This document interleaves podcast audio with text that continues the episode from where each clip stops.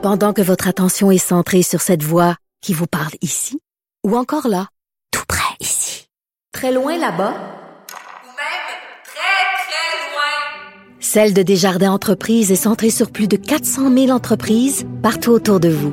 Depuis plus de 120 ans, nos équipes dédiées accompagnent les entrepreneurs d'ici à chaque étape pour qu'ils puissent rester centrés sur ce qui compte, la croissance de leur entreprise.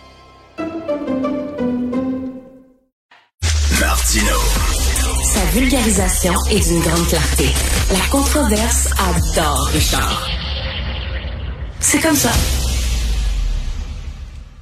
Alors, ça fait des années que je le dis, si on enlevait du système économique tout l'argent qui est généré par le trafic de drogue, les gonzillards de dollars qui sont générés chaque année par le trafic de drogue, si on les enlevait du marché, on aurait la plus grosse crise économique de l'histoire. Pourquoi? Parce que euh, d'un côté, on dit qu'on est contre la drogue, on lutte contre le trafic de drogue, mais de l'autre côté, notre système économique a besoin de l'argent généré par le trafic de drogue parce que euh, sinon, pour, pour fonctionner, sinon, il tomberait.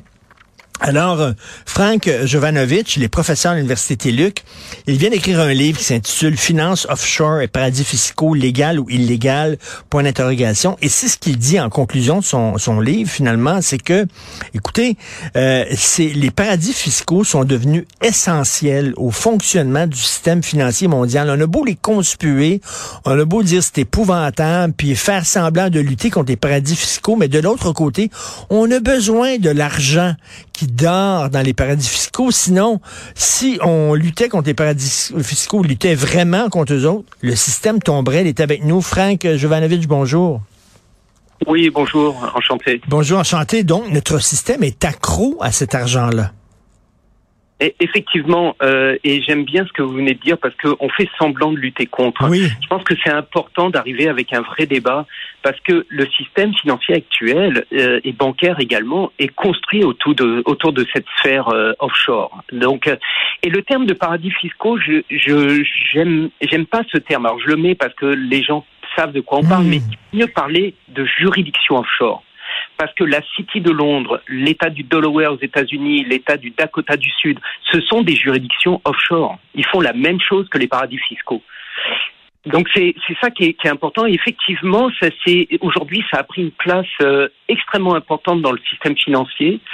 Quand on parle de euh, de lutter contre les paradis fiscaux, en fait, euh, c'est un petit peu un vain mot parce que c'est parfaitement légal. Donc ce que font les sociétés, on peut pas les condamner. Maintenant, il y a vraiment. Oui, pardon. Non, non, mais vous vous aimez pas justement le nom, euh, le mot paradis fiscal parce que justement dans notre tête, lorsqu'on entend paradis fiscal, on voit des petites îles tropicales et tout ça. Et ce que vous dites, c'est non, non, il y en a d'autres juridictions offshore qui sont pas des petites îles tropicales. là. Exactement. Et les euh, et ceux qui sont derrière sont les gros pays occidentaux. Je veux dire, les petites îles, comme vous parlez, sont euh, pour l'essentiel reliées avec la City de Londres. Donc euh, Londres a développé toute cette sphère offshore pour maintenir son système financier de la première euh, place au niveau mondial. Quand on voit les États-Unis qui développent des États euh, comme l'État du Delaware, euh, etc., Dakota du Sud, euh, c'est pas, c'est pour faire exactement la même chose. Donc non, c'est pas paradisiaque. Hmm. Et l'aspect fiscal, c'est aussi trompeur. Parce que en fait, ce qu'offrent ces juridictions offshore, c'est pas simplement euh, moins de taxes ou pas de taxes. Ils offrent en fait un environnement avec un strict, des lois strictement minimales. Par exemple, on n'a pas besoin de tenir de comptabilité. On peut euh, faire, euh, on peut ouvrir des sociétés en quelques heures, ce qui permet en fait d'avoir des difficultés pour retracer l'argent sale. Ça, c'est une chose. Mais ce qui permet aussi de, pour les banques, par exemple, toutes les banques canadiennes ou autres, vont créer des succursales dans les juridictions offshore pour faire des tests, pour aussi s'émanciper des lois qu'on a au Canada. Hmm. Donc en fait, ça c'est très important de le comprendre parce que là on ne parle pas de fiscalité, on parle vraiment de s'émanciper de règles qui sont contraignantes dans nos pays. Donc les- la fiscalité n'est qu'un aspect. Vous euh, estimez aujourd'hui que plus de 20% de toute la richesse privée du monde est détenue dans les paradis fiscaux. Euh, selon vous, euh, votre impression, là, euh, combien de pourcentage de cet argent-là est de l'argent qui a été acquis euh, suite à des activités illégales? euh, je pourrais pas le dire. Pour une raison Hmm. assez simple, c'est que les activités illégales, on a du mal à retracer exactement. Donc, euh, on a des statistiques un petit peu qui sont surtout des évaluations, parce que c'est très difficile d'avoir une, euh, véritable. L'argent est caché, donc c'est difficile d'avoir des montants exacts.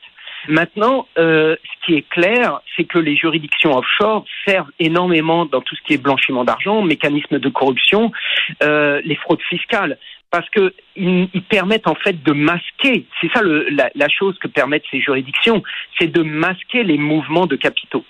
Donc effectivement, on ne sait pas exactement quel est le, le, le pourcentage que représentent les activités illégales, mais par contre, ce qui est à peu près évident, c'est que le gros des activités illégales aujourd'hui passe par des activités offshore. Et euh, d'ailleurs, on est, on est très hypocrite. Hein. Je fais le parallèle avec euh, le trafic de drogue. D'un côté, on se dit contre le trafic de drogue, il faut lutter contre les trafiquants de drogue, mais de l'autre côté, notre système économique a besoin de des gonzillions de dollars générés par le trafic de drogue. Si on retirait cet argent-là euh, du jour au lendemain de notre système économique, ça serait une crise mondiale? Oui, on est extrêmement euh, hypocrite, ça je suis d'accord, mais à plein de niveaux. Par exemple, il y a, y, a, y a certains politiques qui disent il faut fermer les paradis fiscaux. Bon, parfait, mais prenons ces petites îles. Ces îles sont des anciennes colonies des euh, pays européens. Donc on a mis des gens dans ces colonies et puis c'est ce devenir des paradis fiscaux, ça leur a permis de se développer. Et puis là maintenant on leur dit bon, on ferme tout et vous sortez de la mondialisation actuelle. Donc là c'est vraiment un problème qui nous dépasse et le problème n'est jamais adressé. Maintenant, Hmm. c'est partant. Effectivement, on en a besoin. Que ce qu'on voit, par exemple, avec euh, tous les, les mécanismes financiers, nos retraites, en fait, si on a des, si bons rendements pour pouvoir assurer euh, sur l'argent qui est placé, bah, c'est bien parce qu'il y a une grande partie de cet argent est utilisé dans les paradis fiscaux. Donc, euh, et puis les juridictions offshore. Donc, en fait, oui, il y a une hypocrisie. Euh, J'avais entendu le, le débat, il y a eu un débat sur la fiscalité pendant les élections. En fait, les, euh, les personnes, les différents, les représentants des différents partis politiques ont complètement évacué cette question. Simplement, ils se disent bon, bah, l'OCDE a fait quelque chose, mais l'OCDE a fait vraiment le strict minimum. Donc oui, il y a une, il y a une, une forme d'hypocrisie. Et ce que je trouve qui me gêne énormément, c'est que en fait, on n'adresse pas le problème on l'adresse mal. On est en train d'essayer de faire une caricature des paradis fiscaux qui évite justement de poser le problème, c'est-à-dire que toute cette activité est légale. Et cette activité génère aussi à la fois de l'activité économique chez nous, donc ça demande à réfléchir par rapport à ça, quel type d'activité économique on veut dans nos pays, au Canada, au Québec, et ça demande à réfléchir aussi quelle place ça a au niveau sociétal. Parce que les paradis fiscaux, ça amène Bon, aujourd'hui, là, tout ce qui est euh, finance offshore, c'est surtout les, euh, les sociétés multinationales et les personnes euh, aisées qui, qui les utilisent.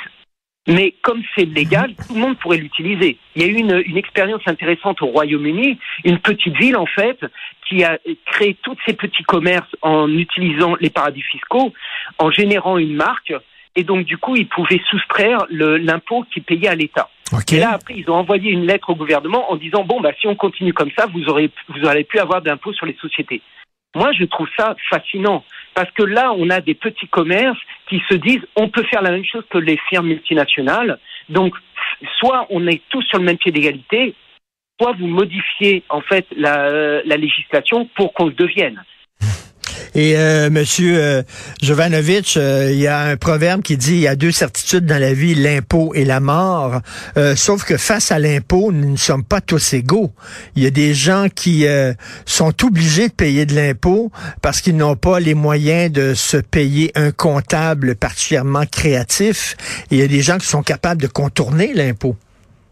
Exactement. Et d'ailleurs, euh, les petits commerces euh, en particulier, parce que la, la société québécoise est quand même euh, énormément des petites euh, et moyennes entreprises, et ben en fait, on les pousse petit à petit vers la mort. Donc, euh, pour reprendre votre métaphore, oui, au bout d'un moment, eux, ils vont connaître que la mort, et puis euh, les autres connaissent que l'impôt. Donc, euh, le fait de pas pouvoir d'échapper à l'impôt. Donc oui, c'est c'est c'est pas c'est pas acceptable. Là, c'est vraiment un problème sociétal qui devrait être adressé. C'est pas normal de laisser comme ça nos, nos petites entreprises, les petits commerces, devoir payer alors de l'impôt alors que euh, les, les firmes multinationales n'en payent pas. Et les firmes multinationales ont vraiment un discours. C'est c'est ça aussi qui, je pense qu'il faut vraiment être un petit peu plus critique. Les firmes multinationales disent nous on respecte toutes les lois. Ben oui, vous respectez les lois et vous trouvez le moyen de payer aucun impôt parce que c'est légal. Hmm. Donc, en fait, le problème, c'est pas on respecte les lois. Derrière ce discours, c'est simplement de dire on respecte tout, mais nous, on a trouvé le moyen de rien payer. Bah, Et- Les petites entreprises respectent aussi, mais il faut les, à ce moment-là, qu'on les aide à rien payer. Si c'est ça le but du jeu. Et Monsieur Jovanovic, votre livre très intéressant publié aux presses de l'Université du Québec, il y a des gens qui pourraient dire que votre livre est très est très désespéré, c'est-à-dire que les paradis fiscaux sont essentiels au fonctionnement du système, donc on pourra jamais rien faire contre eux, donc euh, ça sert à rien de les combattre, faut baisser les bras. Euh, non, moi je pense qu'au contraire, à partir du moment où on comprend qu'on va pas les retirer comme ça du système, ben là on peut réfléchir à comment les réglementer. Alors que jusqu'à présent, en essayant d'en- avoir une caricature, et parfois on a cette caricature, pendant longtemps on l'avait dans la presse, et d'un autre côté on a des sociétés qui vont s'adresser, qui vont dire nous on fait tout, tout ce qu'on nous demande de faire. C'est-à-dire on ne, on ne paye aucun impôt comme on nous permet de le faire. Mais là, si on enlève cette caricature, on arrive justement à pouvoir commencer à réfléchir à adresser le problème. Et donc, je pense que mon livre, d'une certaine manière, en, essayant d'éviter la caricature, ouvre le débat et donne de l'espoir pour essayer d'avoir une société plus égalitaire au niveau de l'impôt. Et c'est ça, et vous rappelez que c'est légal, c'est ça, donc il faut changer les lois. C'est pas seulement de combattre quelque chose qui est illégal, mais il faut même combattre ce qui est considéré comme légal. Oui, ben je dirais, au lieu de combattre, je dirais encadrer ce qui est légal. Mm. C'est-à-dire que si on pose mal le problème, la- ce qui est légal, en fait, est mal posé. Donc actuellement, en fait, on a quelque chose qui est parfaitement légal, mais qui est mal posé parce qu'il permet simplement aux plus futés et souvent les plus riches de s'en sortir et de pas payer et de pas contribuer. Donc on prend en fait en otage, et ça c'est une réalité d'un point de vue économique, on prend en otage les petits commerces, les personnes qui ont simplement un seul passeport, qui voyagent pas ou qui ont un emploi pour lequel ils peuvent pas travailler à distance ou dans d'autres pays. Donc en fait, d'un côté, on donne une énorme liberté à des personnes et des facilités à des personnes qui ont des moyens financiers, et d'autres, ceux qui ont des moyens plus faibles, en fait, sont pris en otage par le système d'imposition. Donc ça, c'est vraiment problématique. Est-ce que vous est-ce que vous comprenez en terminant, est-ce que vous comprenez la, la colère de la classe moyenne qui se fait entendre un peu partout, c'est-à-dire qu'ils disent nous autres on paie pour les plus pauvres qui ont pas assez d'argent pour payer de l'impôt et on paie pour les plus riches qui eux autres peuvent euh, justement euh, les impôts. Donc tout tout le poids de l'impôt repose sur nos épaules à nous. Oui, c'est vrai. Et en plus, la classe moyenne a tendance à disparaître à cause de ça. C'est-à-dire, elle se paupérise. Et donc, à la fin, on va avoir des pauvres et des riches, avec des, des riches qui ne payent pas d'impôts. Donc, en fait, en soi, le système, d'un point de vue économique, il est, il est voué à l'échec. Ça peut pas fonctionner. C'est-à-dire que on on a une forme de, euh, on fonctionne sous perfusion. Donc, ça fonctionne à court terme. Mais au bout d'un moment, on va frapper un mur. Et donc, c'est pas quand on va frapper le mur qu'il va falloir commencer à repenser les lois et voir comment on peut adresser ce problème d'un point de vue économique et sociétal. Tout Moi, je fais souvent le parallèle avec le réchauffement climatique. Oui. Maintenant qu'on est dans le mur, on commence à dire il faut faire quelque chose. Ben non, mais c'est pareil. Les juridictions offshore, la finance offshore, on doit y penser maintenant. Bon, en tout cas, c'est un livre très intéressant parce que vous appelez un chat un chat et vous dites, là, c'est ça la, la situation, c'est que notre système est devenu accro à cet argent-là. Donc, je rappelle le titre du livre, Finance, euh, euh, Finance offshore et paradis fiscaux, légal ou illégal. C'est publié aux presses de l'Université du Québec. Merci beaucoup, Monsieur Frank Jovanovic. Merci. Merci bien. Au revoir. Bonne journée.